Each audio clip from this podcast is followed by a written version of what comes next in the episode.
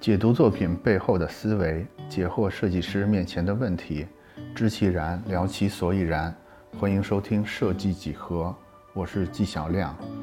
今天我们要聊的是一个已经存在了一段时间，但是我觉得即将大流行的一种风格——机能风。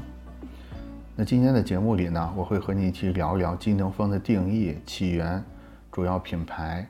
包括机能风的优秀作品的赏析。然后呢，我们会一起去思考应该怎么做机能风的设计，以及很重要的机能风背后的哲思是什么。今天的节目中呢，我可能会涉及到很多机能风的品牌，所以请大家提高警惕，守护好你的钱包。不要着急下单。下面我们正式开始。就是我说机能风即将流行的时候呢，我相信很多人就已经要开始杠我了。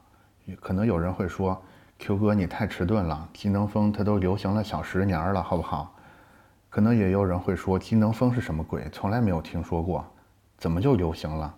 我觉得这么杠下去是没完没了。我们可以先姑且对流行做一个定义。让我对流行做一个定义的话呢，我觉得就是我自己肉眼所见的公众场合里，比如说我们当地最大的这个商场，它配套的超市里边，在这个在这个公众场合里，被某种文化氛围、被某种流行元素填充的人，我觉得如果这种人他的占比超过总人群的百分之四十，我们就认为它流行了。我这个定义肯定是一个非官方、非正式、也不严密的定义，但是它的优点是可以测量。呃，我们我觉得我们讨论很多事儿的时候，一定要建立这种可以实体测量的指标，才可以帮我们排除因为自己的偏见去造成的这种认知上面的傲慢。好，这是我对于呃流行的一个观测方式。在在这个流行之前，我觉得还有一个节点很重要，就是所谓的引爆点。我觉得在一个相对年轻的人群里边，如果有一个东西已经让他们中间的百分之二十的人被染色了，我觉得很大程度上它预示着一个引爆点已经产生，也就是说，它预示着这种风格将会迎来一个大爆发。我自己的观察对象呢，就是像我司这种。互联网公司，大家知道，互联网公司一般是以二十多岁的年轻人为主体的。那在机能风的引爆点统计中呢，随着我自己因为扛不住内心的呼唤，买了一件机能风的道袍，在我司机能风染色人群超过了百分之二十，成为了一个大概率即将爆发的流行风格。这是我今天为什么要聊这个话题的原因。那下面我们就正式开始机能风的定义。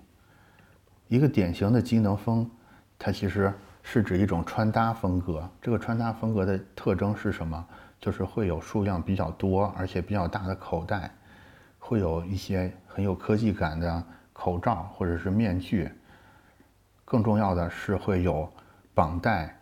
飘带、护具或者快拆扣这种。军事用品的点缀，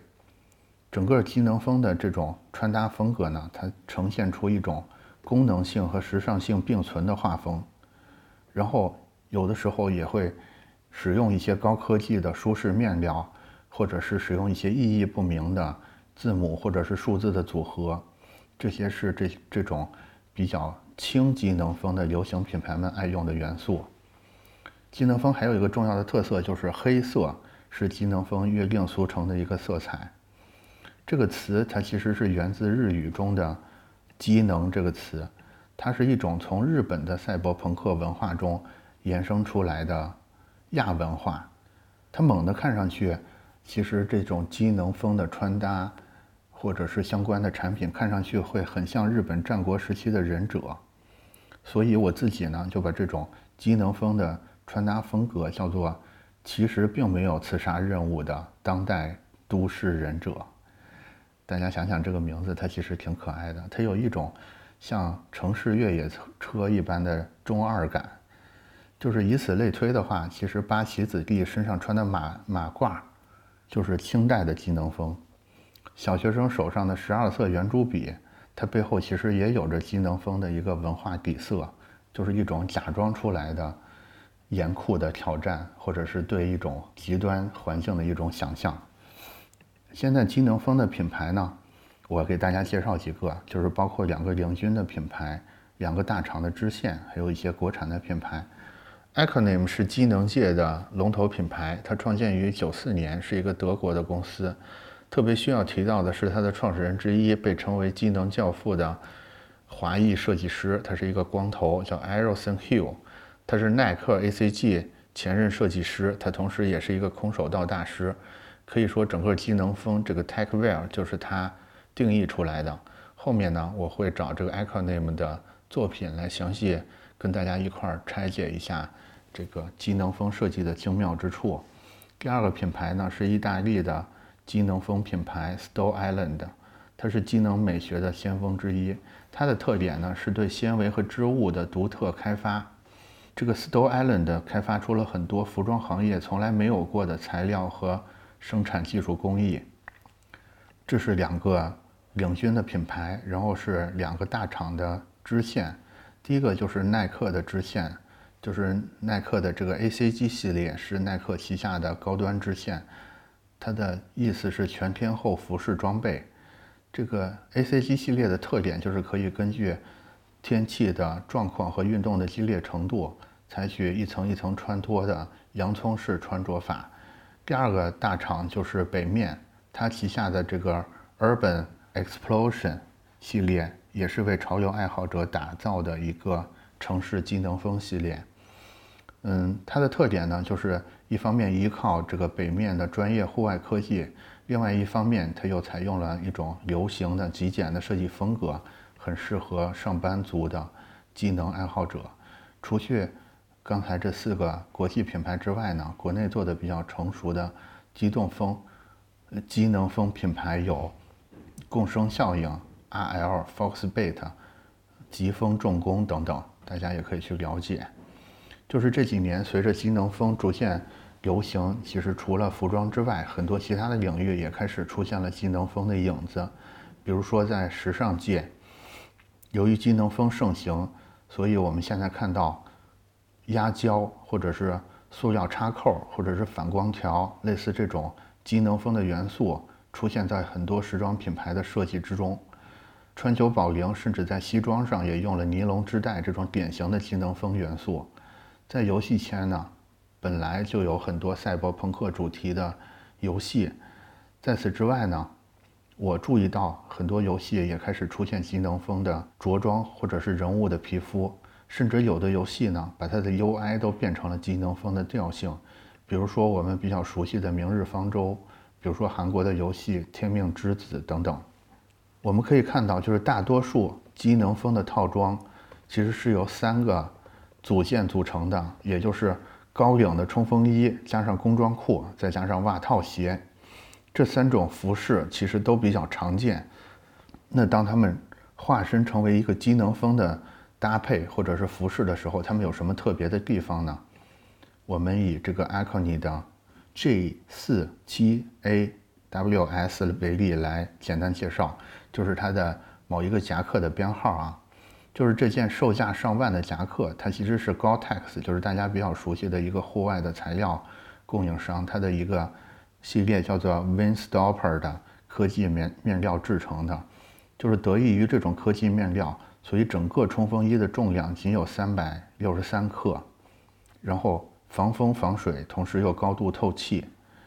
这个衣身一共配有八个口袋，都有专门的功能设计。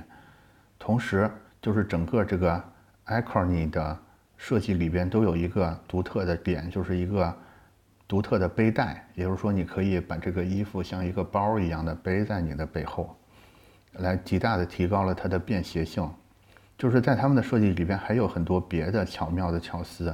比如说可以在领口固定一个汗巾的一个一个小卡扣，比如说同时具备这个排汗透气，而且。能实现五指分开的一种袖口的设计，比如说在前臂有一个，就是在小臂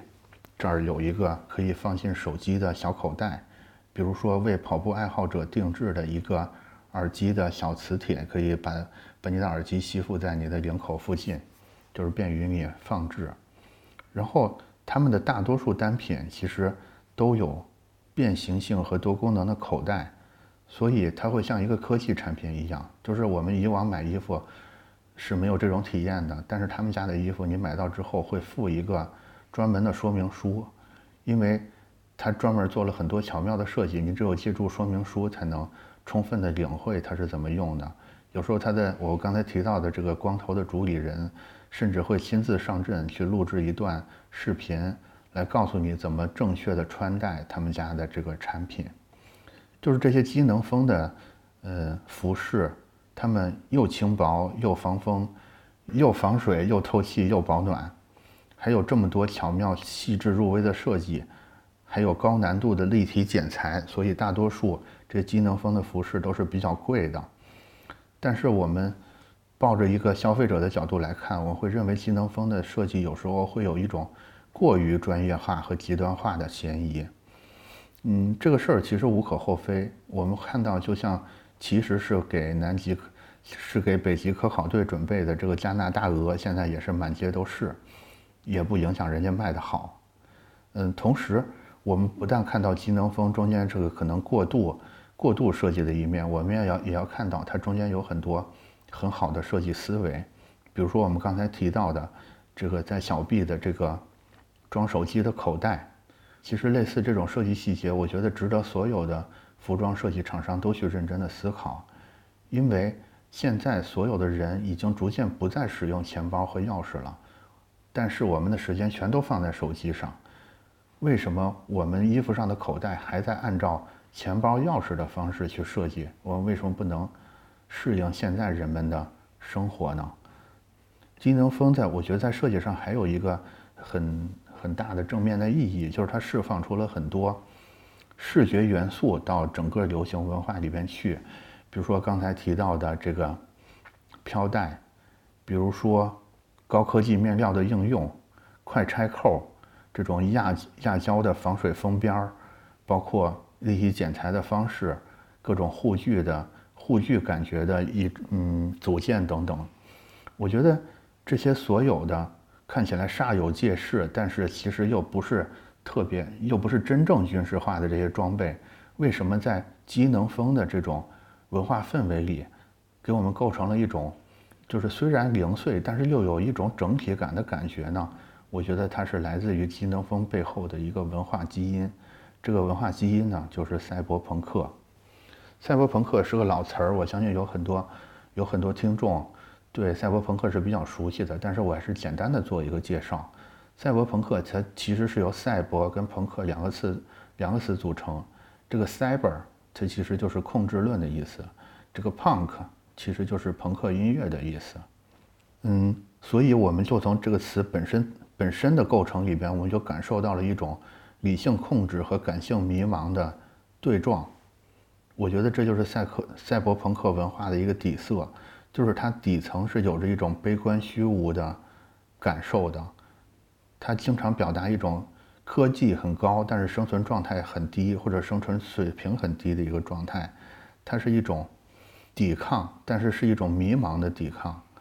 它其实在试图问一个问题，就是所有的赛博朋克作品，甭管是机能风还是游戏还是影视作品，它其实都在问一个问题，就是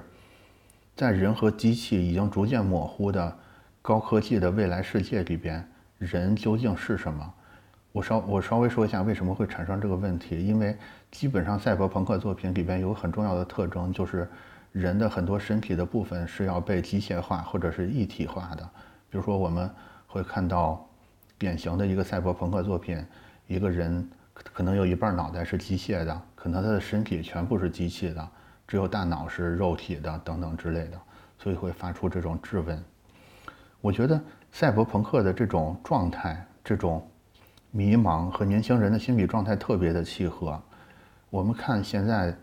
我不用看未来的年轻人，我们就看现在的年轻人。就是一方面，他们掌握着最先进的技术，享受着最便捷的科学；但是另一方面呢，他们仍然没有成为一个社会的主流，他们的自我认知仍然被强势的文化压制，无法释放，他们也找不到怎么去释放，所以反映在视觉上呢，赛博朋克的世界里经常有很多，嗯，亚洲文化的元素。这些亚洲文化的元素呢，可能代表着过去，或者是代表着一种，嗯，已经发生的文化，同时又会有大量代表未来科技的元素，就是两种元素同时存在在画面里。然后赛博朋克的整体画风还经常会有雨水，就是我们发现整个赛博朋克的世界可能都是常年下雨的，这些雨水在坑坑洼洼的地面上的雨水倒映着。赛博朋克城市上空绚丽的灯光，其实也，我觉得也反映出一种对这个繁华世界的一种脆弱感的影射。然后呢，赛博朋克的世界里边总是阴云密布，所以呢，所有的人就在采用人造光源进行补充。但是这些光源其实我们发现它是杂乱无章的。与其说这些光源在进行照明，不如说这些光源是在是一种光污染。所以我们。大概就感受到了一种赛博朋克文化下面的画风，就是它基本上是一种人们对科技的担忧的一种具象化。比如说，我们现在很担忧的人工智能问题、黑客问题、基因工程问题、元宇宙问题、黑市问题等等。我觉得，嗯，有了这层文化底色，尽管像机能风等等，它已经是一个消费品或者是一个商品的应用。但是它仍然有很多细节会情不自禁地把赛博朋克的这种思维方式渗透出来，比如说对人机关系的注重，比如说刚才我们说到吸附耳机的那块小磁铁，就是它在设计的时候就考虑到说人是要跟很多科技产品共存的，还有对恶劣条件的一个假设，比如说我们刚才说赛博朋克世界里边天天下雨，又是乌云密布。所以他总是在假设说，我要防水，我要面临一个很极端的情况，比如说对便携性的一种极端的追求，比如，呃，比如说我们刚才提到的那个绑带系统，就是这个厚重的衣服，你可能进到一个地方太热了，你又，你又要，你又需要双手，所以你可以把它变成一个背在背后的一个一个状态，就是，就是类似这种思维方式，它其实，嗯。因为已经商品化，所以我们感觉不到它悲凉的一面。但是好的一面呢，就是给这些穿着机能风的这些使用者带来了非常好的使用体验跟便利。当然，嗯，在机能风这个市场里，也会有一些只是把机能风当成一种土脂抹粉的手段的生意人。我会发现，在国内外有一大批打着机能风的招牌的潮流品牌，他们其实就是只是。简单的在应用机能风的一些视觉符号，比如说，就只是把它的这个快装扣拿过来，然后只是无规则的在一件本来正常的衣服上面去缝很多的带子。我觉得大家一定去刻意的分辨一下。我觉得一个好的设计，哪怕它只是一种流行文化，也一定是跟使用场景高度契合的，而不是一种莫名其妙的元素的堆砌。那我今天说了半天，我开开头警告的带货去哪儿了？别着急，我现在就开始带货。我要带货的这个是一款鞋，叫做是耐克和 M M W 的一个联名鞋，是 Free T R Three S P 这款鞋。我想想怎么让你搜到这款鞋啊？你或许搜耐克乘 M M W Free 就可以搜到这款鞋。这款鞋的特别之处是什么呢？就是它是由两个部分组成的。有一个正常的鞋，还有一个可以拆卸的橡胶大底，也就等于说，如果呃这个大底是通过一个绑带绑在这个看起来比较普通那个鞋之上，也就是说，我们把大底拆掉之后，那个那个小鞋它其实可以作为一个室内的运动鞋。我们把大底给它组装上去之后呢，它就给整个鞋带来了更强的弹性，变成了一个都市机能鞋。嗯，我也看到有很多网友很有意思，他把这个大底装在了别的耐克鞋上，其实也都重新激活了。这个可以说装在哪个鞋上，就让这个鞋顿时有了一层机能风的加持，焕发出了一个全新的可能性。有兴趣的小伙伴呢，可以去找一下这款鞋。那机能风，我们今天就聊到这儿。这是我第一次聊，就是关于设计风格相关的话题。我希望你能告诉我，关于设计风格的话题是不是你们想听到的？如果想听到呢，我们可能未来录更多。如果大家感觉还是更想听，嗯，跟工作更相关的，那可能我们就减少这个系列的更新。请告诉我，我们下次继续聊。